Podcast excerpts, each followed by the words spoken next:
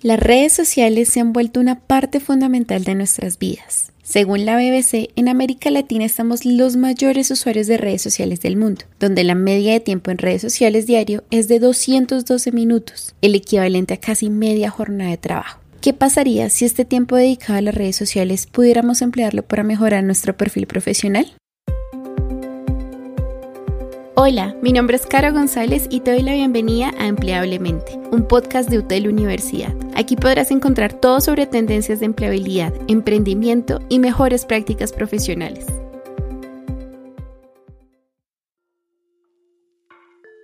Por supuesto que esta cifra de las casi cuatro horas diarias incluye a los jóvenes, quienes dedican gran parte de su día a comunicarse, aprender, incluso entretenerse mediante sus dispositivos móviles. Sin embargo, un adulto promedio pasa entre una hora y media y dos horas al día en redes sociales. Al haberse vuelto un componente más de nuestro día a día, sería ideal poder aprender a utilizar estas herramientas y canales sociales, esto para poder ampliar nuestras posibilidades de éxito. En este episodio Empleablemente queremos compartirte las mejores prácticas para tu presencia en redes sociales y cómo aprender a usarlas para crecer profesionalmente y tengo la fortuna de contar con una invitada muy especial y les quiero contar un poco más sobre ella. Es fundadora y CEO de Respira Digital, además de esto es directora de estrategia y comunicación digital, experta en branding estratégico digital, marca personal y posicionamiento. Les estoy hablando de Viviana Morales. Bienvenida Viviana. Carolina, muchísimas gracias. Feliz de estar aquí compartiendo conocimiento. Es súper importante que empecemos a ver las redes sociales desde una perspectiva mucho más profesional, entender que es una de las herramientas clave para que cuando estemos en búsqueda de oportunidades, ya sea laborales o profesionales en general, tengamos esa posibilidad de que las personas a las cuales nosotros queremos llegar o las empresas nos puedan encontrar. De acuerdo, Viviana. Y basado en lo que nos comentas, ¿cuáles consideras que son las plataformas de redes sociales más adecuadas? Realmente las redes sociales que funcionan para esto es especialmente LinkedIn por ser la red profesional más importante del mundo. Allí tenemos estadísticas súper importantes donde vemos que millones de personas pueden conseguir trabajo en un mismo mes. ¿sí? Igualmente la, la mayor cantidad de reclutadores están allí moviéndose y la mayor cantidad de ofertas de empleo, digamos de, alto nivel o de ejecutivos medios hacia arriba, no se publican. Entonces, ¿qué hay que hacer? Tener ese perfil completamente visible y actualizado de una manera que se vea interesante, donde se vea ese valor diferencial, para que estos ejecutivos que están allí, estos reclutadores, headhunter, me puedan encontrar y yo pueda llamar su atención. También tener en cuenta que redes sociales como Instagram o Facebook me van a dar un soporte en el momento de yo pensar en ellas como una estrategia para buscar oportunidades o empleo. Porque normalmente lo que pasa con la mayoría de perfiles es que si, si buscamos a la persona y si la logramos encontrar, parece que fueran diferentes personas en cada red social, ¿no? Entonces lo que hay que tratar de hacer es estandarizar esta imagen para que ese, ese reclutador, esa persona que me está buscando, me vea de la misma manera en todas las redes y yo saber qué tengo público y qué tengo privado, ¿no? En este caso, tratar de que las fotos que tenga públicas en Facebook sean las que yo de verdad quiera proyectar y que esto genere confianza. Bueno, y hablando de todo lo que dices de la marca personal, de lo que transmites con tu perfil, ¿qué otras estrategias puedo usar para ampliar mi red de contactos y generar esa confianza en ellos a los reclutadores como lo mencionabas? Ok, bueno, yo creo que la primera estrategia que yo tengo que hacer en el momento de que voy a buscar trabajo o oportunidades es básicamente fundamentar, fundamentar quién soy yo, qué hago, cómo le puedo ayudar a las personas, reflejar lo que realmente eres en tu, la vida real como profesional si tienes experiencia o si estás empezando, no importa. Pero lo más importante en este caso es que se logre generar como ese match de lo que soy aquí en off con lo que puedo transmitir online, sin tratar de, vestirnos exageradamente para la foto, de peinarnos o de editar esa foto demasiado, sino que eso transmita el carisma, la sonrisa, lo que somos como en un momento en donde estamos, por decirlo de alguna manera, en buena onda, ¿no? Un perfil que transmita amabilidad, sobre todo en ese acerca de quién soy yo, ¿no? Si soy mamá, si soy hermana, si soy esposa, ese tipo de roles también hay que mencionarlos porque son roles que requieren liderazgo. Eh, como mamá, ¿qué puedo aprender? ¿Qué es lo valioso para mí?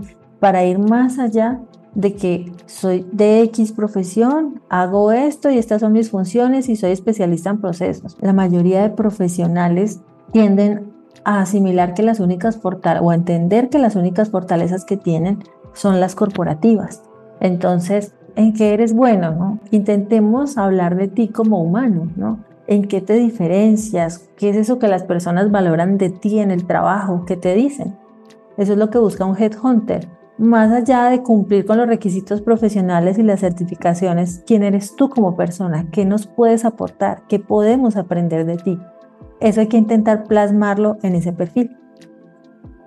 Bueno, y ahora que hablas de, generar una identidad, algo que te haga auténtico tanto en la vida real como en las redes sociales, es decir, que haya una coherencia de esa información y también de esas habilidades o competencias. En este caso, ¿cuáles crees que son las necesarias para tener éxito en este ámbito? Ok, yo pienso que realmente tenemos que buscar la manera de encontrar nuestro valor diferencial. Ese valor diferencial está muchas veces en nuestra historia. Esa combinación en lo que yo hice, en lo que fui, en eso que parece que no tiene nada que ver con mi profesión, me aporta un montón y está haciendo de mí un profesional súper valioso. Al igual que el tema de las pasiones. ¿no? De, los gustos, pero lo tratamos de ocultar. No, yo no puedo decir eso en LinkedIn porque es que eso no tiene nada que ver con mi profesión. Por ejemplo, en mi caso, yo soy ingeniera industrial, especialista en gerencia logística. Mira, un dato curioso de tu perfil también. Exacto. Y yo decía, logística y tengo que borrar todo lo que hice. Cuando yo salí de mi último trabajo en Coca-Cola FEMSA Colombia, yo trabajaba en la oficina central y yo dije, no, yo tengo que borrar eso. Luego, después de un tiempo y de analizar y de estudiar y de seguir adelante con esto, decía, no, pero es que yo estoy haciendo todo lo contrario a lo que yo sugiero. Tengo que contar de dónde viene mi habilidad y mi estructura para todo el tema que estoy haciendo en este momento y por qué mis procesos de marca personal son exitosos. Pero definitivamente uno se equivoca al momento de pensar que tiene que ocultar y cuando nos dedicamos a encajar, estamos cometiendo el error más grande del mundo. ¿Por qué? Porque todos encajan. Lo que están buscando es algo diferente, algo que haga brillar la empresa, que, que se adapte a la cultura, pero que motive a los demás, que inspire, que ayude, que, que sea de alguna manera mm, una persona que entre como a, a, hacer algo diferente, ¿no? No a encajar, porque pues para encajar hay demasiadas personas. No, y totalmente de acuerdo. Me pasa en un caso cercano, un familiar es ingeniero aeronáutico y de la nada pasó al tema comercial.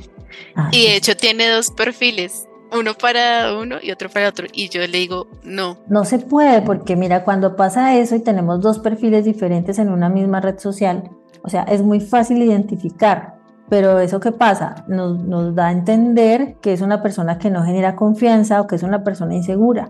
Entonces es importante que él pueda hacer también su proceso de, branding personal, que pueda trabajar, digamos que las bases de lo que lo hacen fuerte. Porque, por ejemplo, yo te pongo el caso del Health Coach, que es gerente de tecnología, pero es apasionado por la salud, certificado en Health Coach.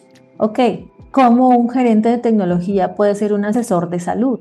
tienen algo en común y es esa capacidad de investigar la estructura de lo que, de lo que está compuesto, ya sea el cuerpo o la estructura de lo que está gestionando en su trabajo. Ser profesional es una cosa muy diferente a lo que nos habían dicho antes.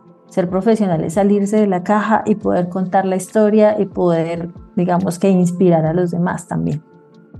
Bueno, Viviana, y ahora que, que comentas sobre todo esto y qué se debe hacer y qué no, ¿qué decirle a aquellas personas mayores? Y yo creo que te, te han dicho, es que yo no sé usar redes sociales, es que a mí no me gusta, yo no me la paso pegada en el celular.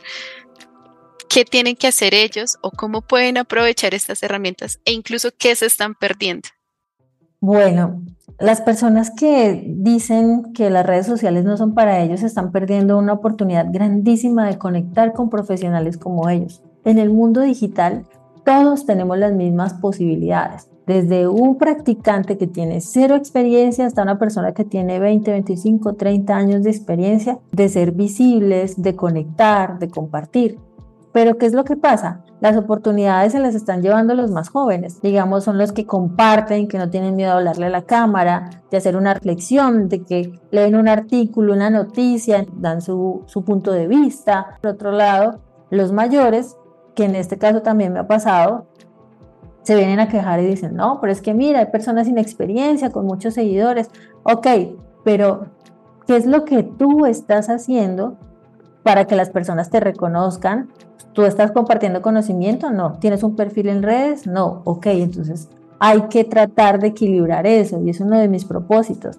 Que nosotros lo que podamos ver a través de la pantalla, si es una persona que está compartiendo conocimiento, no sea un, compartir, copiar y pegar de Google o ahorita ChatGPT, ¿no? Al final dentro del proceso, por mi experiencia me ha pasado que descubrimos ese temor a exponernos. No, me da temor por la seguridad, porque hay personas que no conozco que me van a ver, yo no me siento tranquilo, me siento inseguro, eh, me da miedo. Y ahí es donde vemos que hay diferentes tipos de herramientas y que tú no tienes que estar publicando tu vida ni dónde estás ni tu ubicación exacta para sentirte vulnerable. Sobre todo salirnos o romper ese paradigma de que las redes sociales son para influencers tranquilos. No se trata de un tema personal, sino profesional. ¿sí? ¿Qué es, ¿Cuál es la causa que tú defiendes? ¿Hacia dónde vas? ¿Cómo nos puedes inspirar?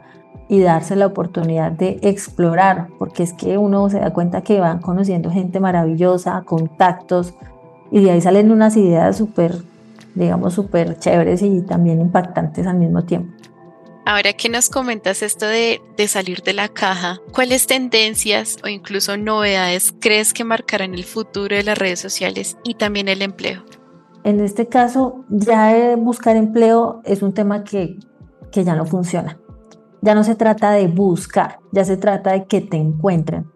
Y cómo me encuentran de la manera que yo quiero, cómo me encuentran de la manera correcta. Que muchas veces nos encuentran, pero nos encuentran mal. Entonces encuentran unos comentarios que no tienen nada que ver con nosotros, cosas que hicimos desafortunadas en redes sociales, algunas fotografías, imágenes, una cantidad de cosas que ya no nos funcionan.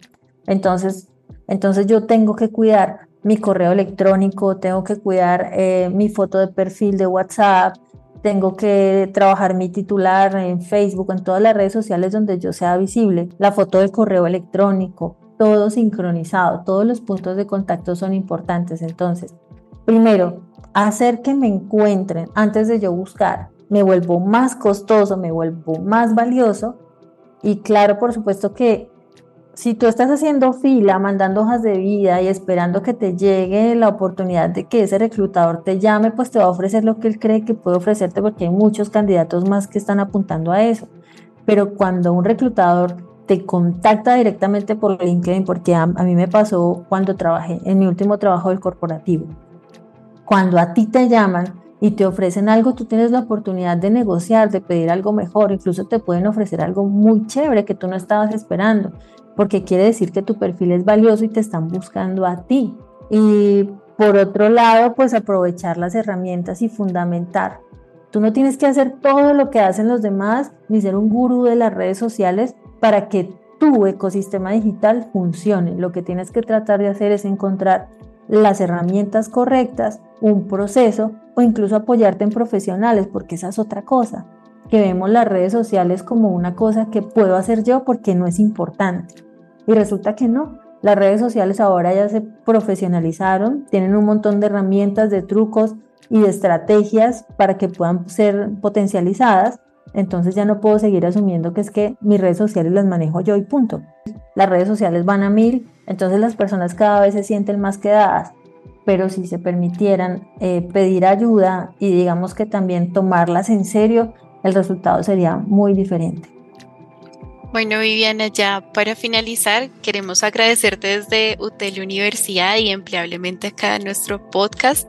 Estamos felices de contar con toda tu experiencia. Último, ¿en qué redes sociales ahora te podemos encontrar? Pues a mí me pueden encontrar como Viviana Morales Villa en LinkedIn, en Facebook, en Instagram. Yo me muevo muchísimo más en, en LinkedIn y en Instagram. Mi web es vivianamorales.com o también tenemos respiradigital.com. Viviana, muchas gracias. Gracias a ti, Carolina. Un abrazo a todos.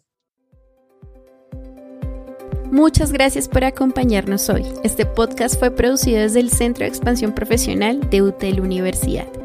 Recuerden seguir el podcast para estar siempre al tanto de los siguientes episodios. Hasta la próxima.